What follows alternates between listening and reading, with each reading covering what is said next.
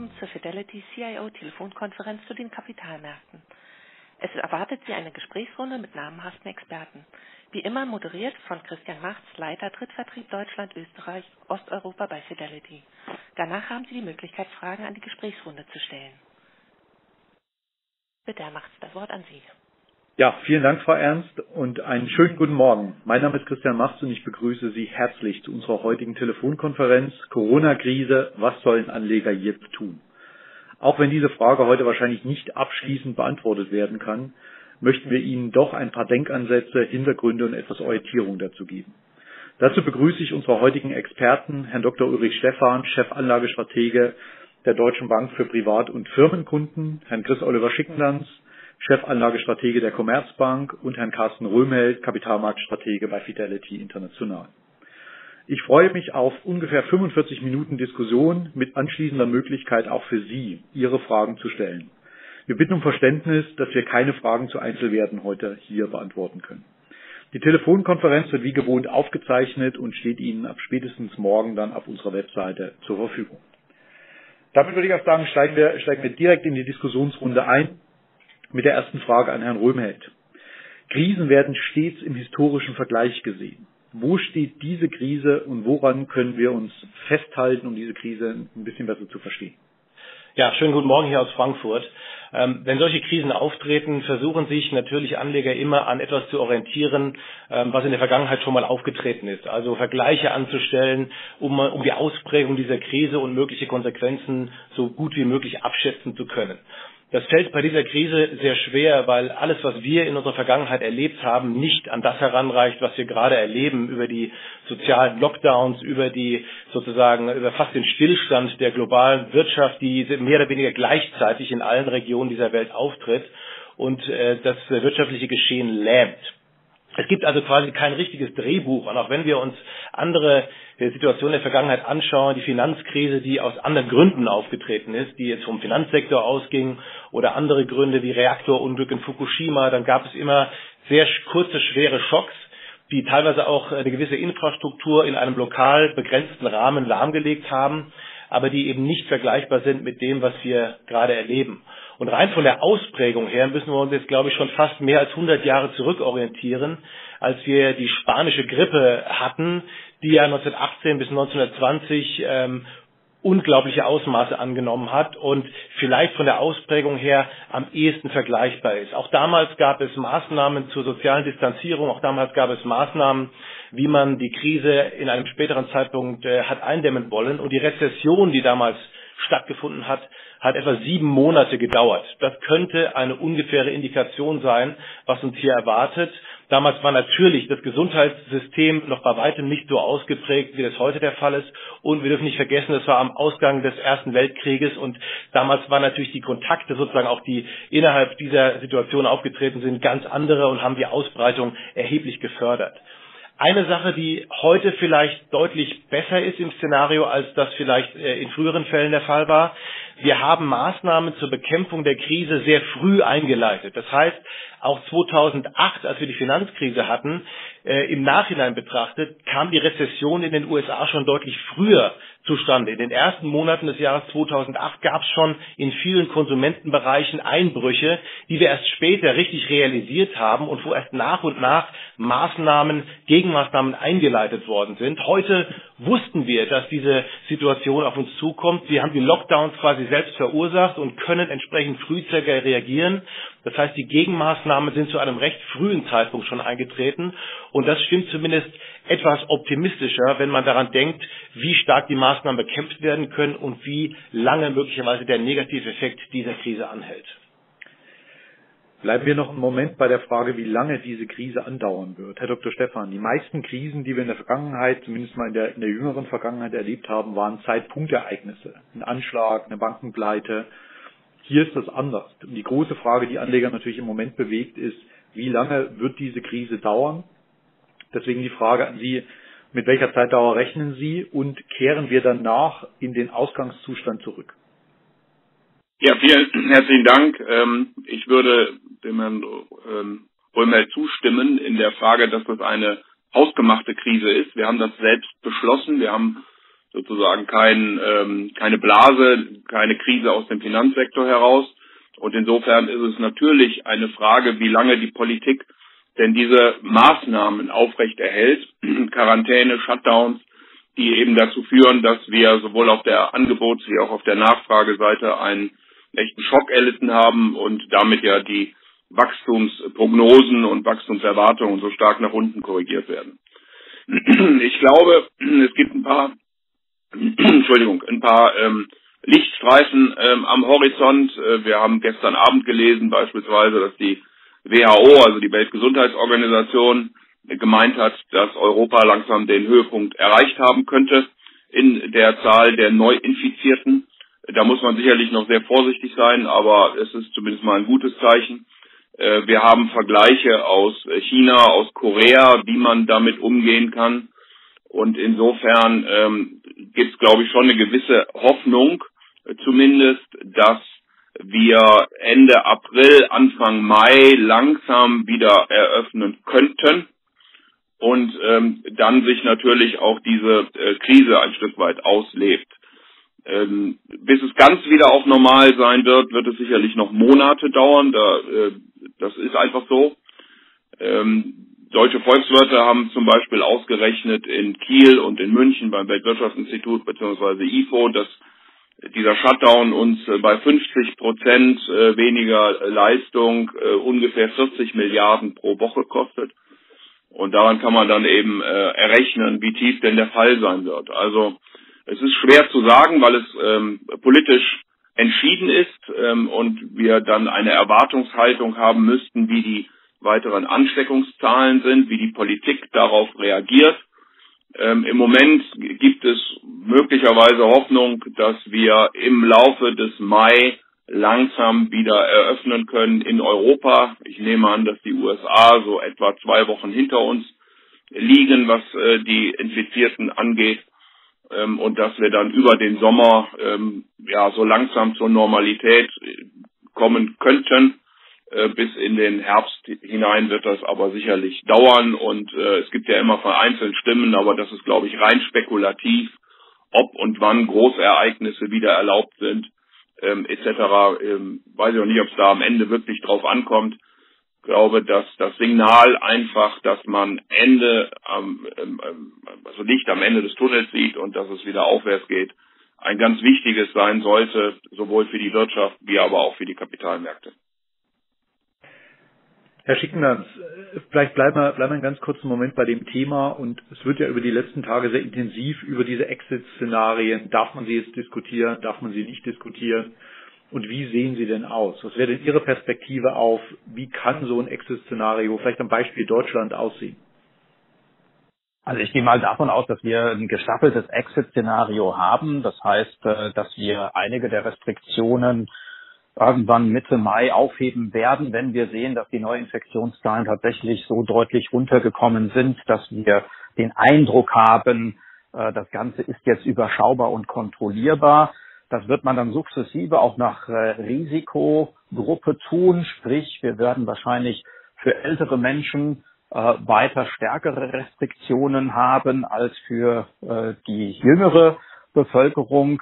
Äh, ich glaube, dass das Thema Großveranstaltung, Herr Dr. Stefan hat es ja angesprochen, dass das ein Thema sein wird, was wir wahrscheinlich erst in der zweiten Jahreshälfte angehen werden, weil man darauf am ehesten verzichten kann.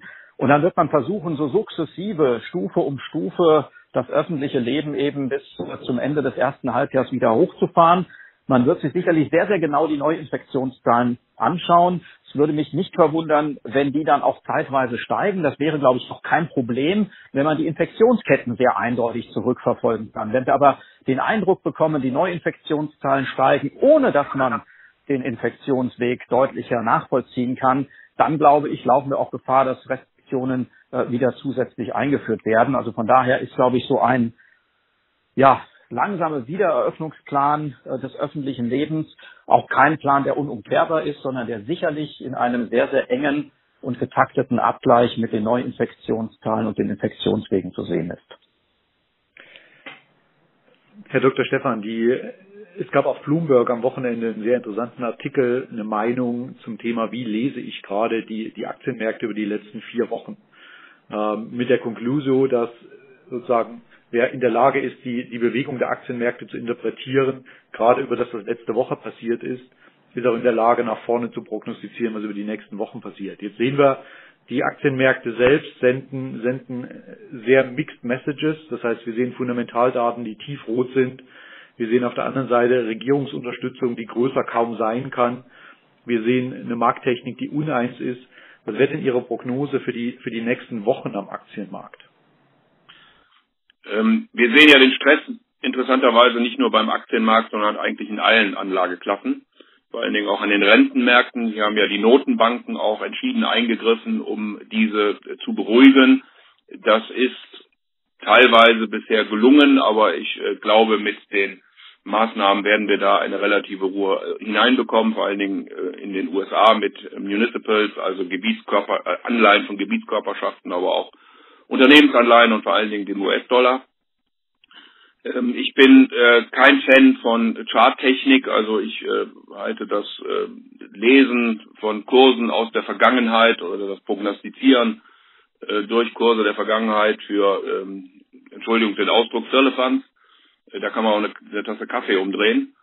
Ähm, ich glaube, dass die Märkte relativ weit gefallen sind, dass auch die Gewinnerwartungen der Strategen mittlerweile sehr stark nach unten korrigiert worden sind. Das ist sicherlich auf Einzeltitelebene, die man dann aggregiert, also äh, bottom-up, noch nicht so stark geschehen. Da kommt ja auch die, die Berichtssaison und dann wird man sich wahrscheinlich da nochmal intensiv äh, mit beschäftigen. Ähm, wir preisen eine Rezession ein, die wird auch kommen. Ähm, und wenn die Erwartungen, die wir vorhin geäußert haben, glaube ich, alle gemeinsam, dass wir eben den Höhepunkt äh, dieser Krise Ende April, Anfang Mai sehen werden, um dann langsam graduell wieder eröffnen, äh, zu eröffnen, dann könnte das eben auch ein Hinweis sein, dass die Kurse entsprechend äh, wieder nach oben gehen. Die Nachrichtenlage wird im Moment noch eher negativ sein, weil wir eben gerade in den USA, wo ja auch die großen Kapitalsammelstellen sitzen, äh, noch mehr Infizierte bekommen werden und auch noch entsprechende Maßnahmen sehen. Ähm, insofern wäre ich im Moment noch ein wenig vorsichtig, äh, würde noch mit Volatilitäten rechnen. Äh, nach vorne hin sind dann, glaube ich, äh, insbesondere Zykliker das, äh, was man äh, investieren sollte. Wer ganz viel Mut hat und ein bisschen Zeit mitbringt, kann das möglicherweise auch jetzt schon tun obwohl ich nicht sicher bin, ob die äh, Rallye, die wir gerade sehen, nicht ein Zwischenhoch ist und wir durchaus auch nochmal äh, ein Stück weit runtergehen. Das halte ich für relativ wahrscheinlich. Aber auf lange Sicht, wie gesagt, oder auf mittlere Sicht würde ich äh, eher bei zyklischen Aktien dazu kaufen dann. Ich glaube, der Punkt, den Dr. Stefan zuletzt angesprochen hat, der ist, glaube ich, für die, für die kurze Sicht äh, sehr wichtig. Äh, wenn wir uns äh, vergangene Krisen anschauen, äh, dann haben Märkte ganz selten eine V-Formation äh, gezeigt. Also einen tiefen Einbruch und dann eine schnelle, nachhaltige und vor allen Dingen äh, langfristig stabile Erholung, sondern meistens ist das Ganze in Form einer W-Formation verlaufen. Also wir hatten den tiefen Einbruch, wir hatten dann den positiven Rebound und dann kam irgendwann nochmal das Bewusstsein durch, diese Krise verändert tatsächlich auch etwas am fundamentalen Rahmengeschehen. Äh, und ich bin bei Dr. Stefan. Wir haben durch die Kursverluste der letzten Wochen sicherlich schon vieles am Negativen eingepreist. Ich bin mir aber nicht sicher, ob sich jeder Investor tatsächlich schon bewusst ist, was wir für heftige Einschläge bei den äh, beim BIP-Wachstum im zweiten Quartal sehen werden, ob sich jeder darüber im Klaren ist, was das auch für die Gewinne der einzelnen Unternehmen und die Dividendenzahlungen bedeuten wird. Von daher würde es mich nicht wundern, wenn wir jetzt nach diesem positiven Rebound, der glaube ich noch ein paar Tage anhalten kann, dann auch durchaus mal wieder etwas Ernüchterung sehen, bevor wir dann irgendwann äh, im Verlauf der nächsten äh, sechs bis acht Wochen einen nachhaltigen Boden ausbilden und dann in der zweiten Jahreshälfte auch eine deutliche Aufwärtsbewegung sehen. Gibt es eine Idee oder eine Prognose, Herr Schicknanz, wo, der, wo dieser Boden sein kann? Also ist natürlich relativ schwer, das auf Basis von KGV-Bewertungen zu machen, weil da habe ich natürlich mit dem G einen ganz wesentlichen Unsicherheitsfaktor drin. Äh, wir haben aktuell zwar top-down irgendwo ein Gefühl, dass wir wahrscheinlich bei minus 30 Prozent beim G uns relativ wohlfühlen würden. Äh, trotzdem ist äh, für mich eigentlich so eine Kurs-Buchwert-Betrachtung die interessantere, ähm, denn der Buchwert ist vergleichsweise stabil, auch in Krisenzeiten. Und auf der Basis würde ich sagen, äh, wir könnten durchaus in den kommenden Wochen nochmal die alten Tiefstände, äh, die wir jetzt vor, vor anderthalb Wochen äh, markiert haben, nochmal antesten. Ähm, da sollte es aber eigentlich halten, weil da haben wir fundamental eine sehr, sehr große Unterstützung. Einzige Ausnahme aus der Corona-Krise wird tatsächlich eine systemische Krise, weil wir irgendwann feststellen, dass die ganzen Fiskalpakete, äh, die ganzen Maßnahmen der Notenbanken eben doch nicht reichen. Ähm, dann wäre sicherlich noch weiter Luft nach unten. Das ist aber für mich aktuell ein eher unwahrscheinliches Szenario. Deswegen würde ich sagen, ich kann mir vorstellen, dass wir nochmal die alten Tiefstände antesten, aber wir sollten nicht äh, darunter fallen. Ich, ich möchte dem ganz kurz äh, zustimmen. Wir sehen, wie gesagt, bei den Bottom-up Analysten bisher erst Gewinnrevisionen, die so im Bereich von fünf Prozent liegen. Das ist noch viel zu wenig. Ich nehme an, dass die alle jetzt mit der Berichtssaison, wenn ja die Unternehmen über das erste Quartal berichten werden und dann auch ihren Ausblick geben, nach unten korrigiert werden. Die Strategen sind da weiter, die also sozusagen top-down drauf gucken. Da liegen wir, je nachdem, auf wen man guckt, zwischen minus 45 und minus 25 Prozent. Also insofern sind wohl auch die von Herrn Schickentanz genannten 30 äh, Prozent als Mittelwert äh, keine schlechte Approximation. Ähm, die Kursgewinnverhältnisse waren in der Finanzkrise nochmal deutlich niedriger, aber das hängt natürlich eben auch von den Gewinnen ab und wie die weitere Entwicklung ist. Also da wäre noch Platz nach unten. Bei den Buchwerten waren wir auf den deutschen Aktienindex gesprochen mit den Tiefständen, die wir gesehen haben, ungefähr bei eins wenn man auch hier die Finanzkrise und normal, die Krisen sind natürlich unterschiedlich, diese ist handmade, aber wenn man die nochmal heranzieht, da waren wir bei 0,93 und dann wäre also ein Fall bis unter die 8000 theoretisch möglich, wenn man das sozusagen als Vergleichsmaßstab nimmt, äh, würde ich aber ähm, nicht sicher sein, ob wir das nochmal sehen, wenn jetzt wirklich sich die Daten bestätigen und man darf ja auch nicht vergessen, man hat eben massive geld- und fiskalpolitische äh, Pakete gesehen, die ja gerade dazu helfen sollen, die Unternehmen äh, zu retten, damit sie uns, äh, wenn wir die infizierten Zahlen herunterbekommen und öffnen, auch wieder aus dieser Krise herausziehen können. Das ist ja der eigentliche Plan dabei. Und insofern würde ich mich anschließen, ähm, dass wir, dass ich auch für möglich halte, dass wir nochmal auf die Tiefpunkte herunterfallen. Ähm, und von da aus dann im zweiten Halbjahr eine entsprechende Erholung sehen sollten, die aber durchaus, wenn das alles so richtig ist, was wir sagen, äh, maßgeblich sein könnte.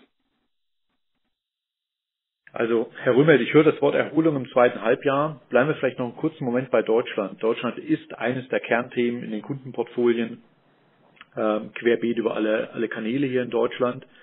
Was wäre Ihre Prognose für den deutschen Aktienmarkt, sagen wir mal, auf Sicht von zwölf Monaten? DAX bei 6 oder eher bei 12.000? Das ist natürlich eine sehr extreme Frage. Aber auf ein Jahr gesehen, glaube ich, sind wir dann eher auf der oberen, auf dem oberen Ende als auf dem unteren Ende. Ich glaube, dass wir auch jetzt tatsächlich äh, mit den äh, Erfahrungen aus der Vergangenheit ähm, tatsächlich äh, die Tiefpunkte möglicherweise schon gesehen haben. Ich finde, die Kurs-Buchwert-Verhältnisse sind ein ganz guter Anhaltspunkt, wie man das bewerten kann, auch im Vergleich zu vergangenen Krisen.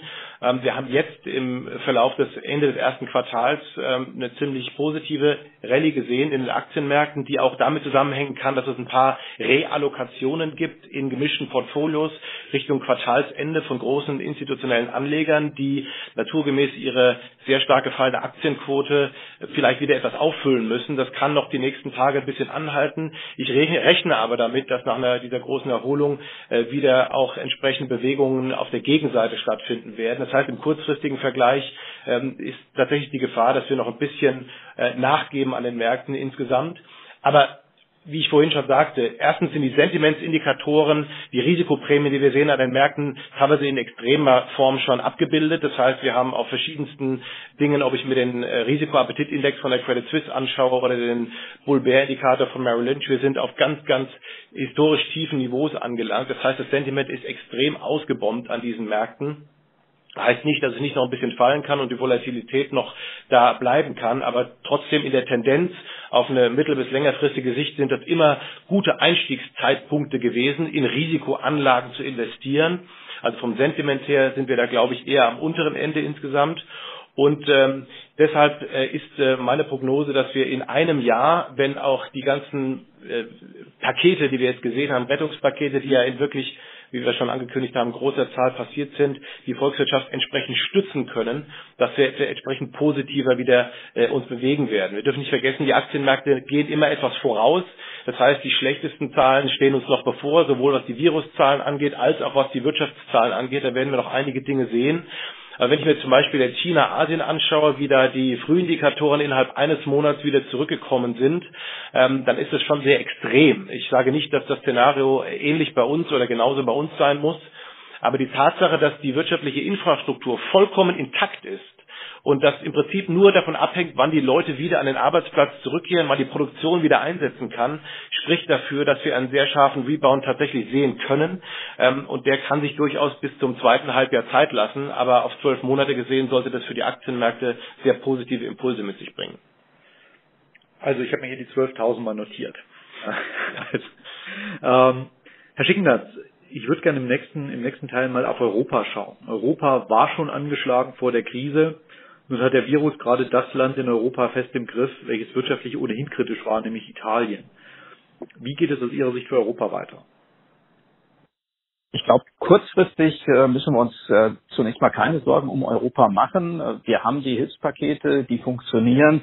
Wir haben zwar noch keine einheitliche politische Linie, was gemeinschaftliche äh, Unterstützungsmaßnahmen oder gar die Auflegung eines Eurobonds angeht. Aber wir haben zumindest jetzt mal den finanziellen Spielraum, dass wir sagen, ähm, wir legen das Thema Schuldenbremse etc. für for the time being ad acta, um hier einfach auch den Staaten finanziellen Freiraum äh, zu schaffen.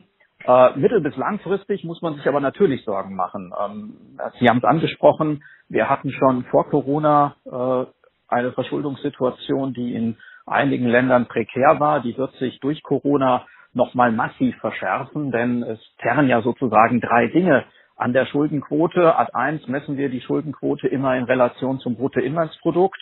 Wenn das jetzt deutlicher einbricht, äh, dann senkt sich einfach die Vergleichsbasis ab. Das heißt, die Schuldenquote steigt per se schon mal an.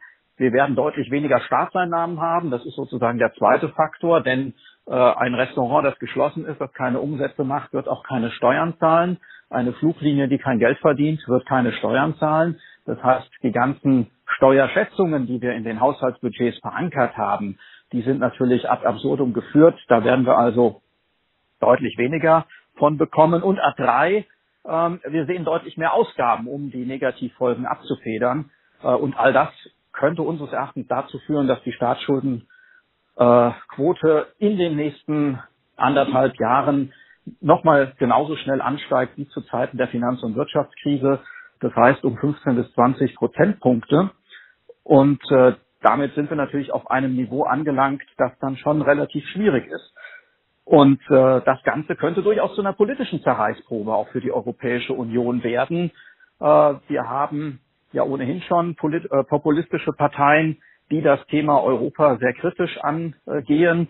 Und äh, wenn man dann eben sieht, dass die Schuldenberge in den Nachbarländern wachs, wachsen, dass es uns andererseits wirtschaftlich auch nicht mehr so hundertprozentig äh, rosig geht wie vielleicht noch vor der Corona-Krise, äh, dann kann dadurch natürlich auch ein Nährboden entstehen, der populistischen, der euroskeptischen Tendenzen wieder deutlich mehr Auftrieb verleiht, sodass diese relative Ruhe, die wir jetzt rund um das Thema Populismus in Europa durch die Krise verspüren, äh, dann eher ins Gegenteil verschlägt und äh, den Populisten mittelfristig sogar weiteren Aufschub liefert.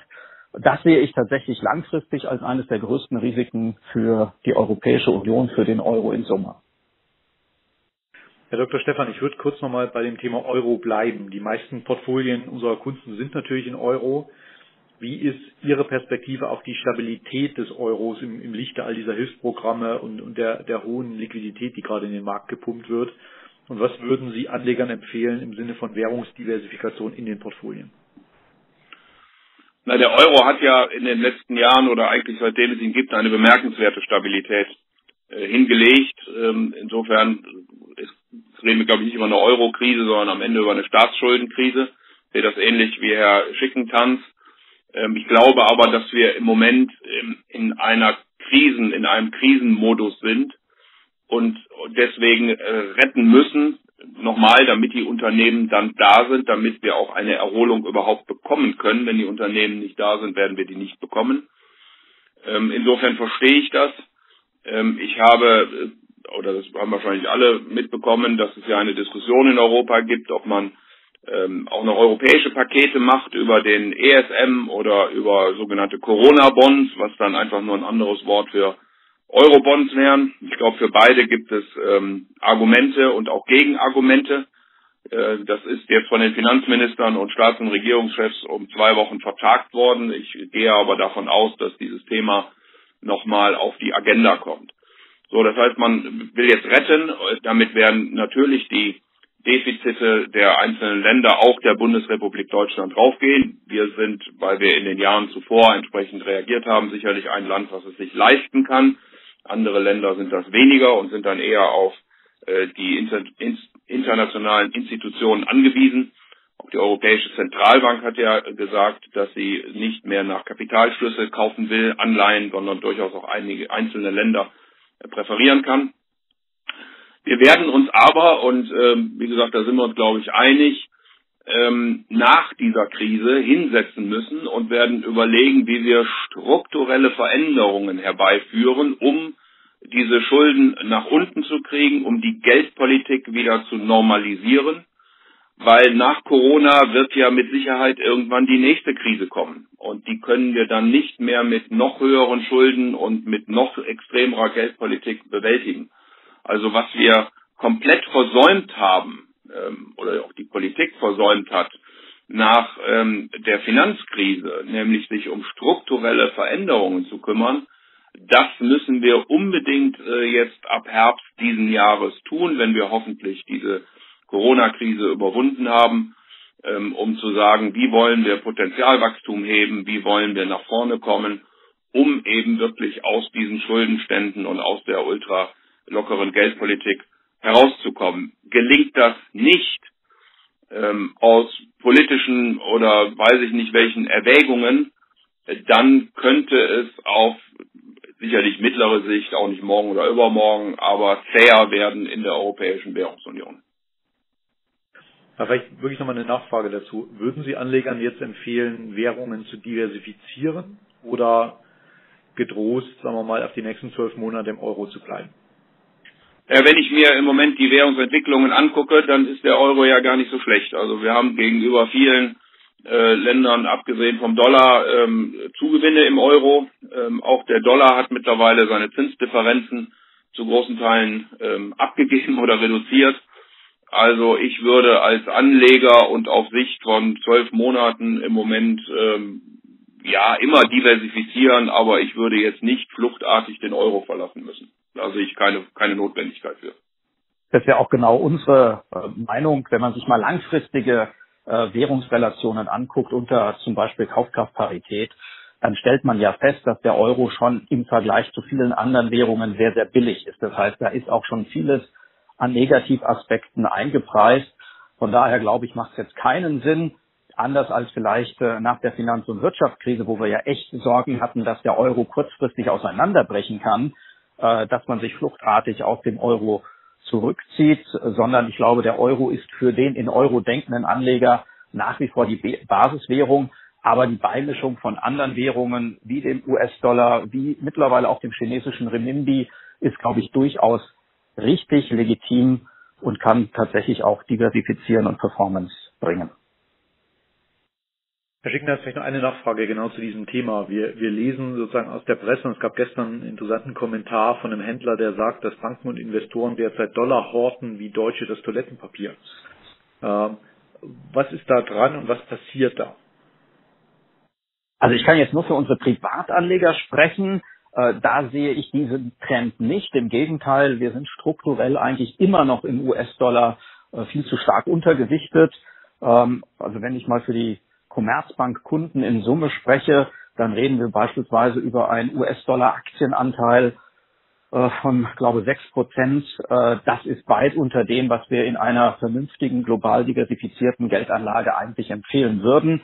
Ähm, in Summe ist es, glaube ich, tatsächlich so, dass äh, viele institutionelle Anleger, viele Banken aktuell in den US-Dollar ausweichen wollen, weil der natürlich immer noch als sichere Währung gilt. Und äh, die umfangreichen Liquiditätsprogramme, die wir von den Notenbanken sehen, äh, zeigen ja gerade, dass Dollar-Liquidität mittlerweile knapp wird und dass da eben nur das konstatierte Agieren der Notenbanken auch helfen kann, diese äh, Liquiditätsverknappung ein Stück weit in den Griff zu kriegen. Ist aber kein Trend, den wir tatsächlich auf unserer Privatkundenseite unter Anlagegesichtspunkten sehen. Wenn ich das noch ergänzen darf, vielleicht, das ist ja in vergangenen Krisen öfter der Fall gewesen, dieser Safe Haven Status des US-Dollars ist eine Sache. Und jetzt auch gerade, wenn man sieht, für welche Zeit sich die Unternehmen auch vorbereiten müssen, äh, wenn Geschäft ausfällt, wenn äh, bestimmte äh, ja, wirtschaftliche Stillstand, wenn der zu beobachten ist, dass man auch natürlich versucht, äh, an Cash, an Cashbestände zu kommen, Liquidität zu horten in gewisser Weise, um sozusagen für eine gewisse, für einen gewissen Puffer zu sorgen in den nächsten Wochen. Das hat man eindeutig an den Märkten in den letzten Wochen gesehen und es hat den Dollar sehr stark nochmal beflügelt insgesamt. Das ist aber ein Zustand, der so dauerhaft nicht anhalten sollte. Exakt, das ist der Punkt. Deswegen ist der Dollar auch deutlich unter die 1,10 zum Euro gelaufen.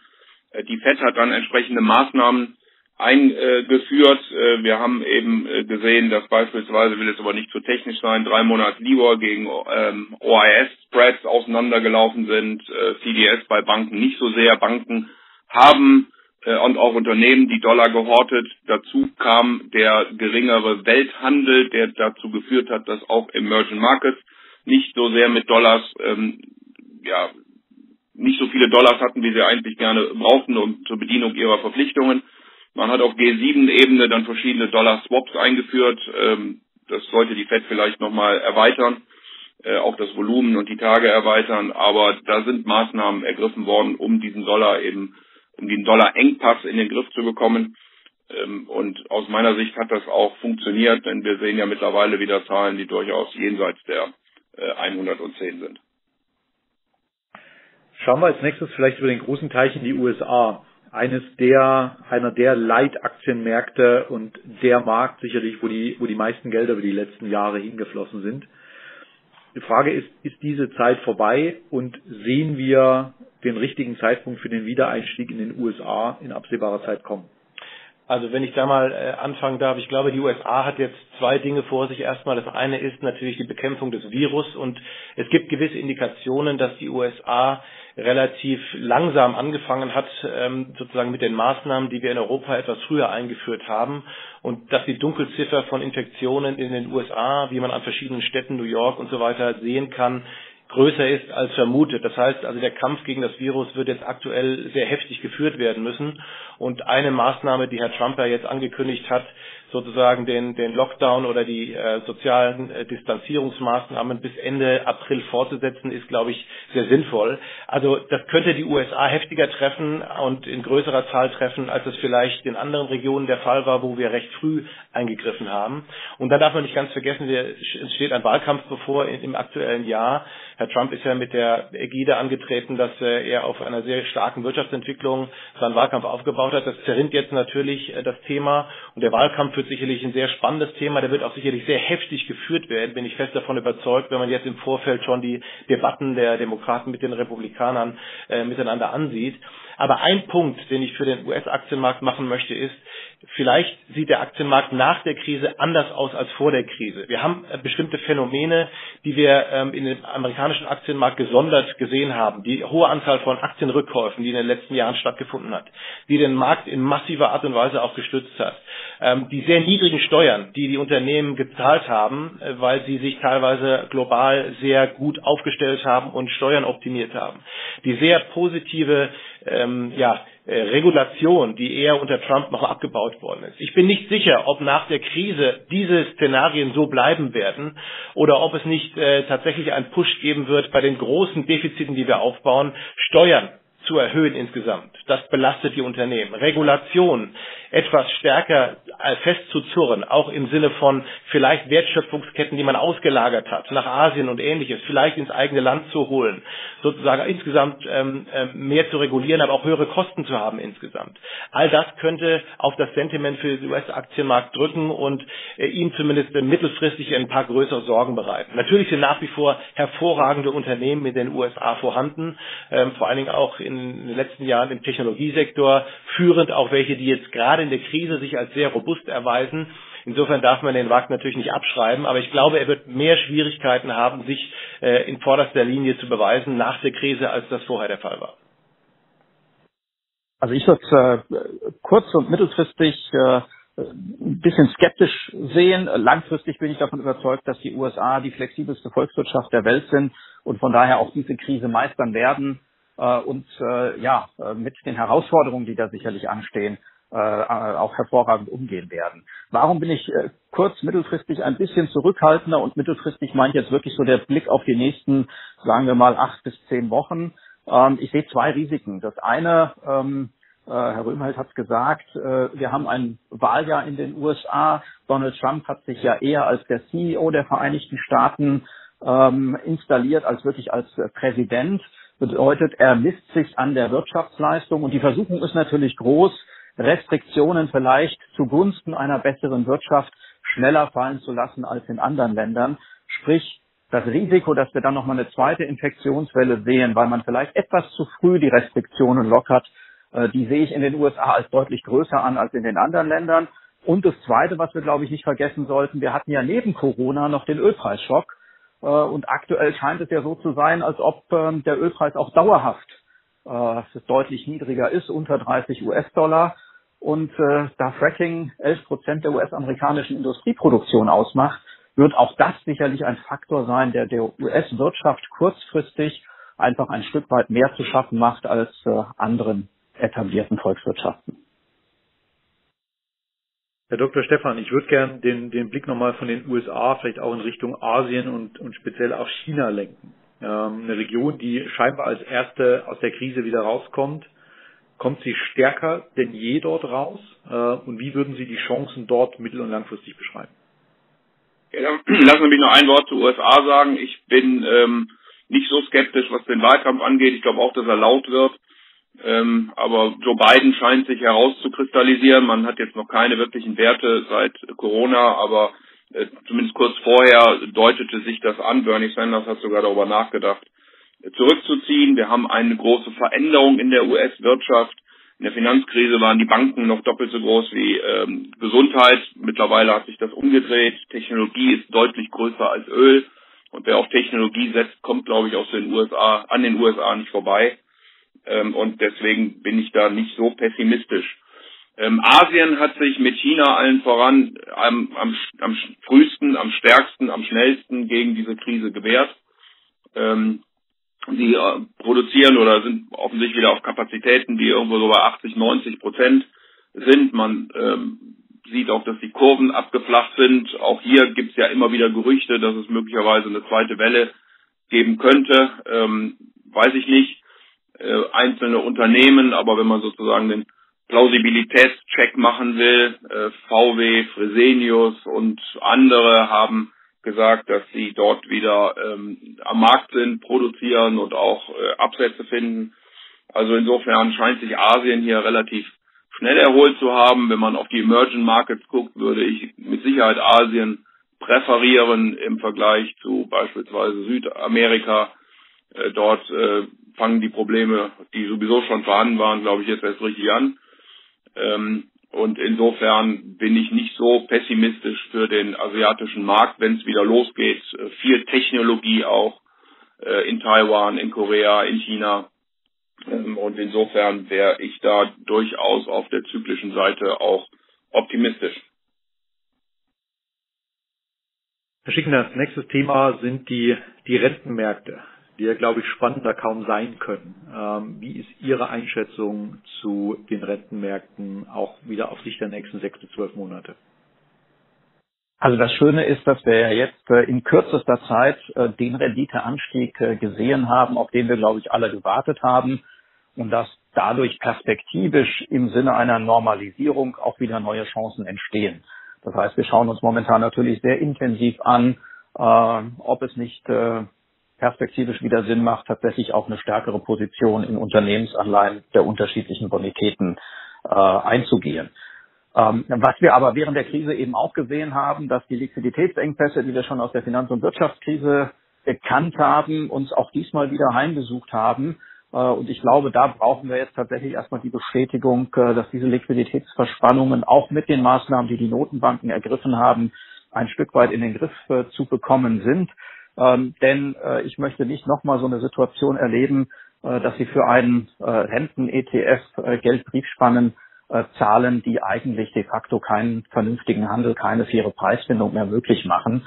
Ähm, sprich, mittelfristig auf jeden Fall deutlich interessanter. Ich glaube, dass gerade im Bereich der Unternehmensanleihen äh, mittlerweile äh, realistische bis vielleicht sogar etwas zu pessimistische Ausfallraten auf die lange Sicht eingepreist sind, äh, sodass da tatsächlich wieder Chancen entstehen. Äh, kurzfristig brauchen wir, glaube ich, die Gewissheit, dass das Thema Liquiditätsverspannung mit der entsprechend schlechten Handelbarkeit äh, vom Tisch ist.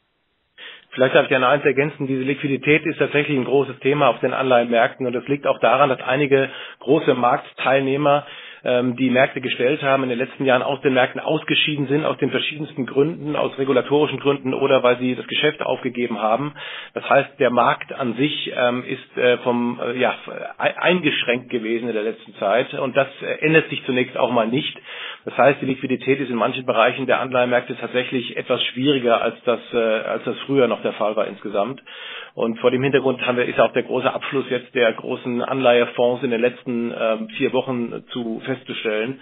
Ich glaube, das war sicherlich ein Punkt, der die Anleiheinvestoren sehr verschreckt hat. Diese Bond-Krise auch zum, im, im Sinne von Ölpreis hat ja auch nochmal auf Druck bei den Anleihenmärkten geführt, äh, gerade auch bei den High-Yield-Anleihen, wo in den USA ja gut 14, 15 Prozent auch im Energiebereich dort ähm, sozusagen das Gewicht sitzt. Also von daher gibt es da schon gewisse Liquiditätsbefürchtungen, das stimmt. Also insofern bei Unternehmensanleihen der niedrigeren äh, Qualitäten, der niedrigeren Ratingstufen ähm, sind sicherlich ein paar Ausfälle in den nächsten ähm, in den nächsten Wochen und Monaten zu erwarten ähm, und ein paar Herabstufungen sicherlich auch. Und wenn sich das dann wieder sortiert hat, glaube ich, sind die Möglichkeiten für Anleger wieder deutlich besser. Ich glaube, man darf nicht vergessen, dass ähm, auch schon vor der Krise sich die Ratings, insbesondere im Dreifach B-Bereich, ähm, sehr stark akkumuliert haben. Also Unternehmen haben aufgrund der niedrigen Zinsen auch äh, Fremdkapital aufgenommen. Äh, die Ratingagenturen haben reagiert. Die mit, Abstand das größte Volumen war im Dreifach ähm, B-Bereich. Wir haben mittlerweile einige Downgrades gesehen in den High-Yield-Bereich. Es wurde gerade schon angesprochen, Energie 3% im S&P 500, 14, 15% bei den Unternehmensanleihen. Wir haben einen, einen Risikoaufschlag, also Spread bei Energie in den USA von rund 20%. Das ist mehr als dreifach C. Ähm, also insofern wäre ich auch eindeutig bei den besseren Bonitäten, auch wenn die Spreads ähm, sicherlich äh, deutlich rausgelaufen sind, aber ich wäre nach wie vor etwas vorsichtiger im schlechteren Bonitätsbereich, ähm, glaube, dass da noch Ungemach droht, auch noch Abstufungen drohen und würde mich eher im besseren Bonitätsbereich bewegen wollen. Kommen wir, kommen wir ein Stück weit zum Ende, zum Ende unserer Diskussion, aber ich möchte nicht, nicht beenden, bevor wir nicht nochmal eine Zusammenfassung, eine klare Handlungsanweisung auch für die Kollegen hier im Call haben. Ein altes Sprichwort sagt, Vermögen werden in der Krise gemacht. Ähm, vielleicht die erste Frage an Herrn Röhmheld. Was sind die Empfehlungen, die Sie jetzt Beratern geben würden? Was sollen in, Sie machen in Ihrem Portfolio? Ja, auch wenn wir zu dem Zeitpunkt sicherlich noch nicht mit Bestimmtheit sagen können, dass wir die Tiefstkurse schon gesehen haben, glaube ich, dass wir uns ähm, sozusagen langsam in eine Bodenbildungsphase bei den Märkten einmünden und dass man immer äh, perspektivisch auf Sicht von ähm, drei bis fünf Jahren, wenn man Anlagen vornimmt, dass man auf jeden Fall jetzt hier sehr gute Anlagemöglichkeiten hat in den Märkten insgesamt und dass es sinnvoll ist, über die nächsten Wochen und Monate langsam Positionen aufzubauen für ein gut diversifiziertes Portfolio insgesamt. Es gibt ähm, einige Anhaltspunkte, dass man sich in Asien frühzeitig orientieren kann. Da gibt es nicht nur kurz, sondern durchaus auch mittel- und längerfristige positive Tendenzen, äh, wie Asien seine Position gerade durch China äh, ausgeprägt in vielen, vielen Bereichen der Wirtschaft prägen wird. Es gibt äh, durchaus weiter Unterstützung für die Megatrends, die wir auch vorher schon etabliert hatten, wie Thema Technologie, Konnektivität ist ja gerade jetzt im Krisenmodus auch für uns alle ein sehr wichtiges Instrument, um miteinander verbunden zu bleiben. Das Gesundheitswesen bietet interessante Chancen. Ähm, aber man sollte nicht ganz pauschal äh, sozusagen alles verdammen, was jetzt gerade in der Krise sozusagen nach unten aussortiert wird, im Sinne von ähm, Reiseindustrie, im Sinne von äh, Tourismus, im Sinne von äh, Konsum diskretionärer Art, weil auch hier in der Krise Möglichkeiten entstehen für längerfristig interessante Marktpositionen. Das war nach der Finanzkrise auch so, als es durchaus einzelne Geschäftsmodelle gab, die sehr stark äh, in Gefahr geraten waren. Aber wenn gewisse Unternehmen dann die Möglichkeiten auch finanzieller Natur haben, dort die Wettbewerbssituation, die sich ja dann verändert und wahrscheinlich die global auch geschwächt wird, nutzen, um äh, Zukäufe zu machen, um Businessmodelle auszuweiten, dann ist das eine durchaus interessante Beobachtung. Damals, äh, ich denke immer so an Ryanair oder, oder Texas Instruments, zwei Unternehmen, die in, in dieser Phase damals für viele mit Fragezeichen behaftet sich sozusagen äh, akquiriert haben und weiter umgeschaut haben, zu günstigen Preisen Kapazitäten eingekauft haben, die sich dann als sehr positiv herausgestellt haben. Also pauschal sozusagen zu urteilen in die guten und die schlechten ist immer schwierig. Es gibt in den verschiedensten Industrien natürlich Gewinner und Verlierer und da gilt es sehr genau hinzuschauen. Aber die grundsätzliche Devise ist, glaube ich, dass man nach und nach sich wieder jetzt über die nächsten Wochen und Monate in den Markt reinwagen sollte, um längerfristige Positionen aufzubauen, weil die Erholung der Märkte ähm, ab der zweiten Jahreshälfte sicherlich in stärkerem Maße einsetzen wird. Herr Dr. Stefan, darf ich Ihnen die Frage direkt eins zu eins so weitergeben? Was würden Sie im Moment Beratern empfehlen? Was, was sollen Sie mit Ihren Kunden diskutieren und was sind die Dinge, die in den Portfolien verändert werden müssen? Ja, ähm, also sicherlich ein diversifiziertes Portfolio.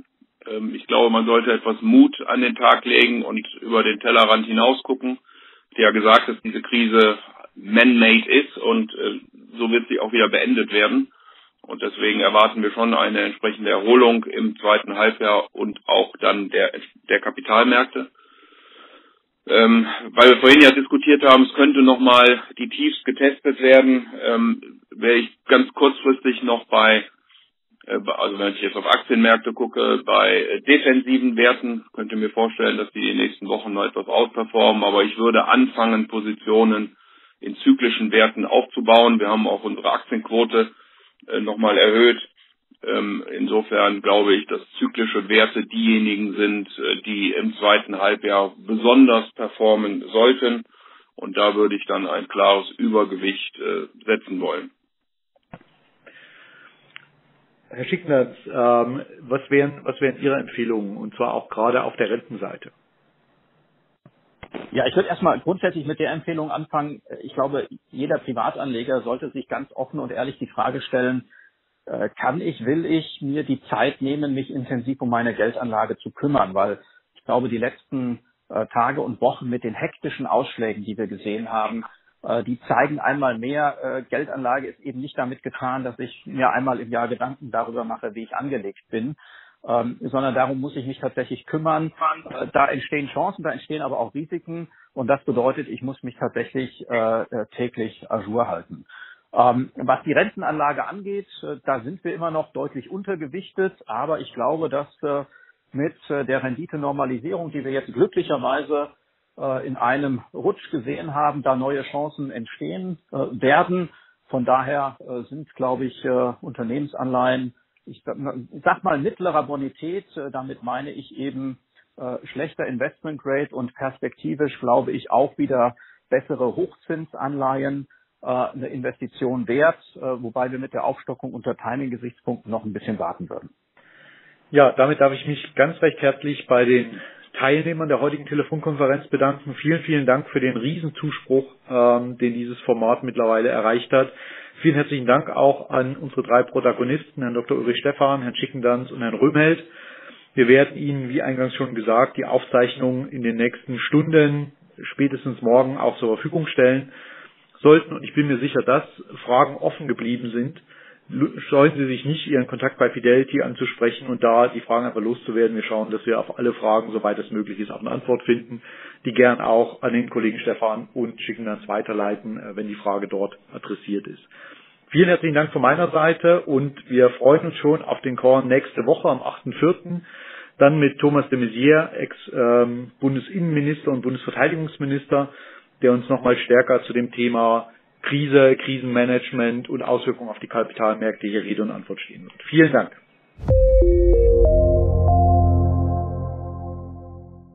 Wertentwicklungen in der Vergangenheit sind keine Garantie für zukünftige Erträge und Ergebnisse. Der Wert von Anteilen kann schwanken und wird nicht garantiert. Anleger werden darauf hingewiesen, dass insbesondere Fonds, die in Schwellenländern anlegen, mit höheren Risiken behaftet sein können.